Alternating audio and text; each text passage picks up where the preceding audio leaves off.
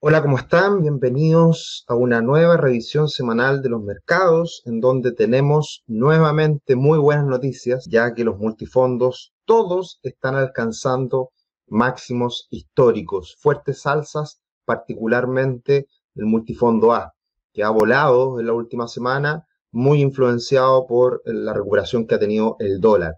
Así que como siempre hablaremos del comportamiento de los multifondos, qué es lo que está pasando en las bolsas, qué es lo que está ocurriendo con el cobre y dólar y, por supuesto, también qué podemos esperar de cara al futuro. Como siempre, los dejo cordialmente invitados a que se suscriban a, nuestras redes sociales, se pueden eh, conectar con nosotros a través de YouTube, hay mucho material, como siempre decimos, así que genial que se puedan suscribir en nuestro canal de YouTube y también en otras redes sociales como Instagram o Twitter, en donde nos pueden seguir a arroba tricio o arroba, arroba RubixCL, que son la mía personal y la de la empresa para que nos puedan seguir, que vamos constantemente subiendo información. Acá tenemos la gran noticia, el gran comienzo de año que están teniendo los multifondos. De hecho, el multifondo A en los primeros 15 días del año ya gana más que en todo lo que obtuvo de rentabilidad el año pasado, el 2020. Una rentabilidad en la última semana del 6,5%, ya en el año lleva un poquito más de un 7%, multifondo C, poquito más de un 3,7% en lo que va del año, una muy buena semana la última, 3,28%, y el multifondo E, como siempre, más conservador, subiendo también, pero mucho menos que los otros multifondos que tienen mayor renta variable. El multifondo E subiendo en la última semana un promedio de 0,29 y en el año cerca del 0,8. Así que un muy buen inicio de año. Y acá podemos ver este gráfico que lo vamos a tener que actualizar. El gráfico que había, eh, se había quedado en estos máximos históricos de fines de agosto en el multifondo C y E. Luego, fines de noviembre, nuevos máximos históricos el A y el C. Y ahora todos los multifondos están con máximos históricos. Y desde esa fecha, desde fines de agosto, el multifondo A sube un 11%, un poquito más, el C un 5,4% y el E un 0,4%. Por fin, superando ese máximo, el multifondo E que había estado muy pegadito por ya muchos meses. Así que todos contentos, todos felices. El hecho de que estén todos los multifondos en máximos históricos, nadie ha perdido un peso con las AFP, eso es muy importante destacarlo, muchas veces se dice que las personas pierden dinero, no, eh, tampoco están ganando, porque obviamente mientras uno no saque este dinero, no se jubile, la verdad que no materializa eh, el retiro, el rescate y, el ganar o perder dinero. Entonces, lo que sí es que en las cuentas, de una, eh, desde un punto de vista del registro, todos tenemos hoy día las cuentas en máximos históricos. Así que eso es muy importante, a no ser que se hayan cambiado, por supuesto, en el camino. Pero bien, la verdad que eh, ha sido un muy buen inicio de año, impulsado por la renta variable, por las bolsas y también en el último tiempo por el dólar. ¿Qué es lo que viene esta semana desde Investing en cuanto a estos cómics que son siempre tan eh, eh, interesantes, tan divertidos? Ahí tenemos a, a los grandes, a los grandes líderes de Estados Unidos en materia económica, que todos están ahí muy contentos, detrás, eh, adelante de la Casa Blanca, eh, haciéndose el poder. Por un lado, el presidente del Banco Central de Estados Unidos, Jerome Powell, con la impresora, imprimiendo billetes, entregando estímulos a la economía. Por otro lado, tenemos a Janet Yellen, que será la secretaria del Tesoro de, de Biden, y que también ha sido muy laxa, ha sido muy pro estimular a la economía cuando fue presidente del Banco Central. Y ahora tenemos a Joe Biden, que también eh, viene con la billetera muy cargadita para, para estimular a la economía. Y de hecho, esa fue una de las noticias importantes esta semana, en donde Joe Biden anuncia su plan económico para rescatar a Estados Unidos de esta crisis, de estas dificultades económicas que hemos visto en el último tiempo y que han afectado mayormente a las personas, al empleo. Y por lo tanto, eh, viene con un plan de 1,9 trillones de dólares, es una cantidad enorme.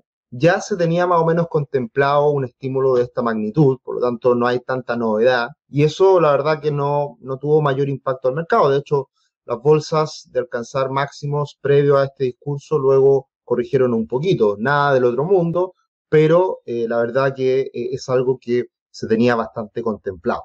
¿Cómo siguen los mercados? Acá hay un gráfico que muestra el comportamiento del el Standard Poor's 500 por vía del SPY, el SPY, todo siempre mostrando estos gráficos a partir de ETF.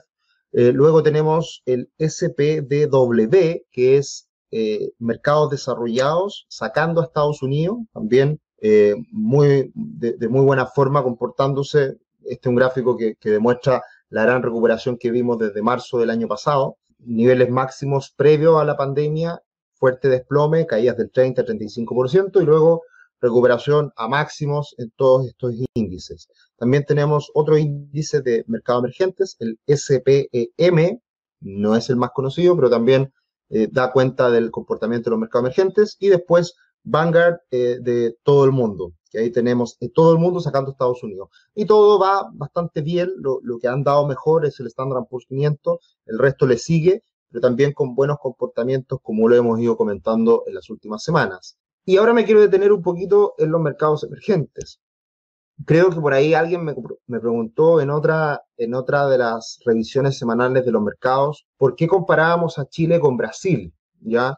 Y, y por qué comparamos a Chile con los emergentes. Bueno, porque en el mundo de las acciones, lo más importante es separar a los diferentes instrumentos financieros por grupos, por subgrupos y entender cómo se está comportando uno por sí solo y también en relación a otros instrumentos. Y los mercados emergentes lo han pasado muy mal en la última década, un comportamiento muy malo respecto a el, gran desempeño de la bolsa norteamericana, pero obviamente en el último tiempo ha cambiado todo un poco eh, de la mano de la recuperación de China, de la mano de la recuperación post pandemia, etc. Y acá podemos ver algo que es muy importante, que son los flujos que llegan a los mercados y el comportamiento del propio mercado. Arriba está el MSCI de Emerging Markets, que es el típico ETF EEM, que representa ese, ese índice, que está alcanzando niveles máximos desde el año 2007, 2008, una fuerte recuperación. Y abajo se puede observar cómo los flujos, el gráfico que está abajo en rojo, cómo los flujos han llegado a los mercados emergentes, es decir, cómo los inversionistas están depositando su confianza y, y sus buenas perspectivas en los mercados emergentes llevando su flujo. Y acá viene lo importante de lo que les quiero comentar.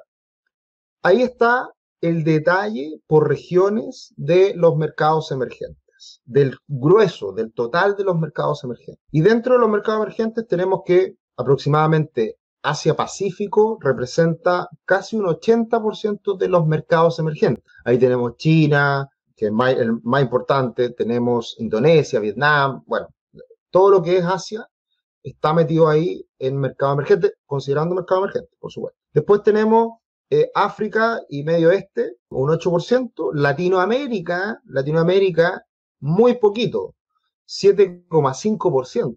De los mercados emergentes, Latinoamérica representa muy poco. Eso es importante tenerlo en cuenta. Y después Europa y, y Norteamérica. Entonces, con esto hacemos un doble clic y nos vamos a ver al ETF más importante de Latinoamérica, y el ETF más importante de Latinoamérica es el ILF, en el cual más del 60% representa Brasil.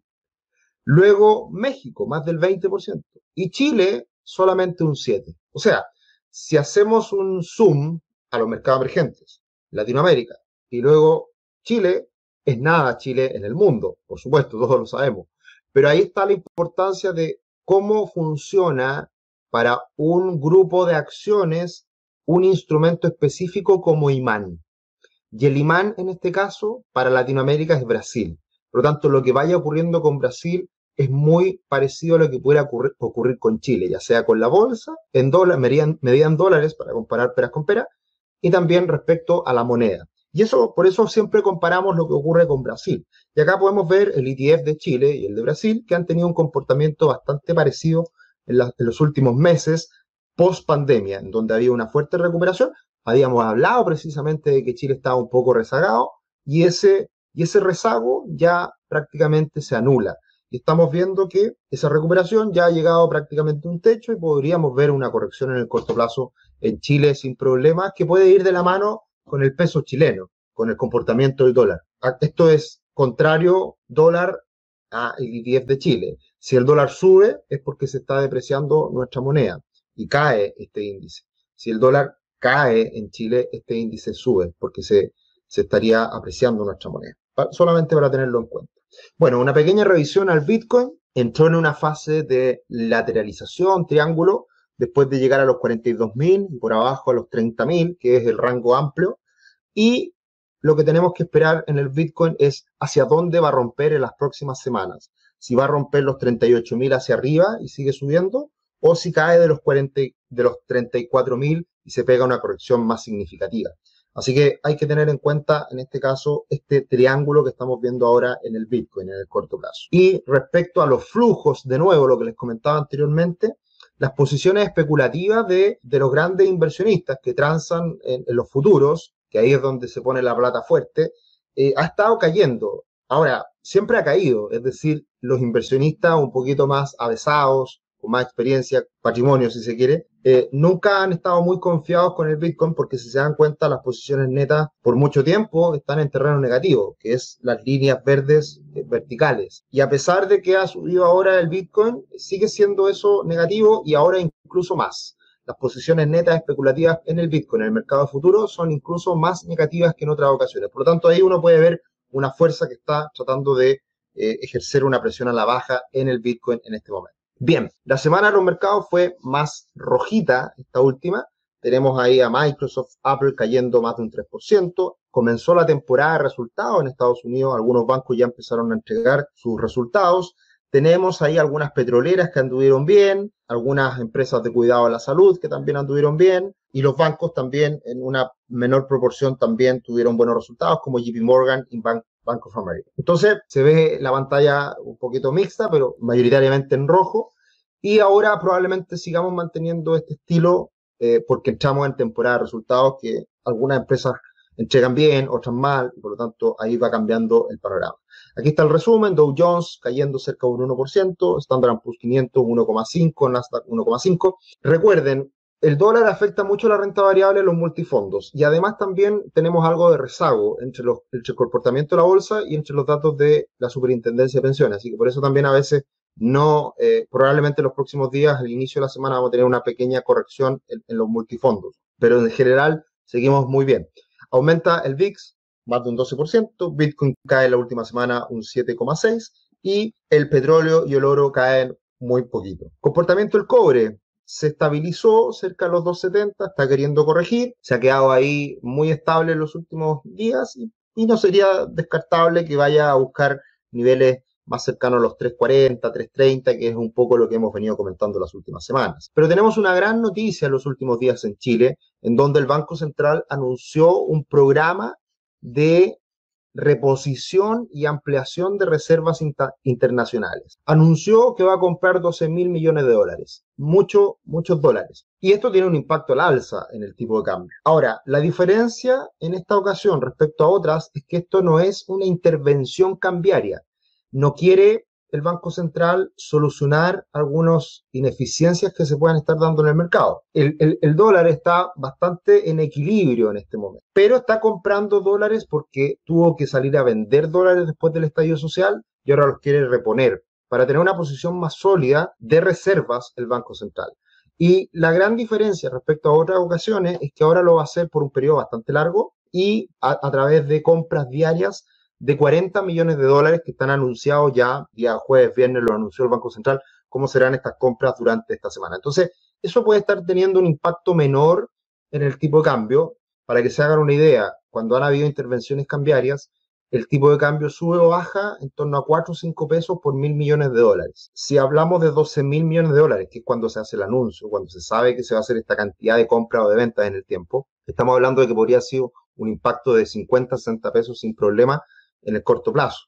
Y, se vio un efecto al alza que va en 20 pesos aproximadamente, no más que eso. Podría venir con rezago un, movimiento adicional, pero claro, ahora probablemente está esto siendo más controlado, más atenuado, porque las compras van a ser menores por más tiempo. Ahora, como siempre, el Banco Central tiene la facultad de poder cambiar esto en cualquier minuto. Así que eso eh, lo iremos viendo semana a semana y da una señal interesante el Banco Central que hoy día podría estarlo podría estar considerando hoy día el dólar barato. Sin decirlo, podría estar considerando barato porque lo está comprando precisamente en este momento. Entonces no es una intervención, pero igual tiene matices de ser una intervención por el hecho de que está anunciando una compra en niveles que para ellos son cómodos. Acá vemos la recuperación del dólar, se venía recuperando desde los 6.90, luego pasa al entorno de los 6.20, eh, por ahí, y de ahí se pega un siguiente salto que es a la zona de 7.43 máximos y por abajo 7.30. Es el rango pequeñito que vemos ahí en la parte más superior. Yo creo, yo estimo que el dólar podría seguir recuperándose en las próximas semanas. Y esa recuperación podría llevarlo a la directriz bajista que está en torno a 7.60. Ese sería hoy en día un escenario favorable para el dólar. 7.60, buenos niveles y por abajo 7.30 probablemente. Pero ha estado muy volátil en las últimas semanas el dólar y hay que seguirlo muy de cerca a ver qué pasa con él. Si miramos también las dos monedas de la región importante, Brasil-Chile, dólar-peso, dólar real, si se dan cuenta respecto a la semana anterior, se ajusta mucho la brecha. Y esto es lo que hablábamos anteriormente. Por un lado, el dólar en Chile sube y por otro lado, el dólar en Brasil cae. Y viene este desequilibrio a ajustarse, que era precisamente lo que veníamos anticipando la semana pasada. Así que de esa manera también hay, hay menor desequilibrio y por lo tanto el dólar debería seguir el comportamiento de los mercados a Tenemos día feriado el lunes, lunes 18 en Estados Unidos, el día de Martin Luther King, feriado, y esta semana, la semana de Martin Luther King en general es un poquito más bajista para la bolsa norteamericana. Ahí está toda la data desde el año 1998 en adelante, caídas de promedio del 0,8 para el Dow Jones, 0,5 para el Standard Poor's 500, Nasdaq 0,16, Russell 1000 0,5, Russell 2000 0,38. Y un poquito menos de la mitad de todos estos datos, todos estos años, es algo bajista para la bolsa norteamericana. Así que podríamos estar en fase de corrección. Un dato muy interesante son los ratios precio-utilidad, lo hemos comentado en otras ocasiones. Ratio precio-utilidad indica cuánto vale una acción en bolsa versus la utilidad que genera la empresa. El ratio promedio podría estar en entre 15 y 20, dependiendo de la empresa. Hoy día tenemos ratios en muchas empresas sobre 20, 29 Apple, 28 Microsoft, Google 28, y esto es considerando las utilidades proyectadas de este año, así que también es una medida un poquito más eh, optimista. Y acá podemos ver cómo está el ratio precio-utilidad, costado izquierdo, el forward, el de aquí a un año, que es con las utilidades esperadas, y ahí estamos viendo que estamos llegando precisamente a niveles máximos alcanzados previos a la burbuja.com de del año 2000. Y otro ratio muy interesante, no sé si se acuerdan los que nos siguen ya hace varias semanas, hablábamos del ratio precio-libro de Chile, que estaba bajo niveles de 1, ¿se acuerdan? Hace un tiempo atrás, por eso la recuperación fuerte de Chile en el último tiempo. Menos de 1. Miren acá cómo está en Estados Unidos el ratio precio-libro. Está sobre 4, cuando el rango normal viene siendo entre 2 y 3.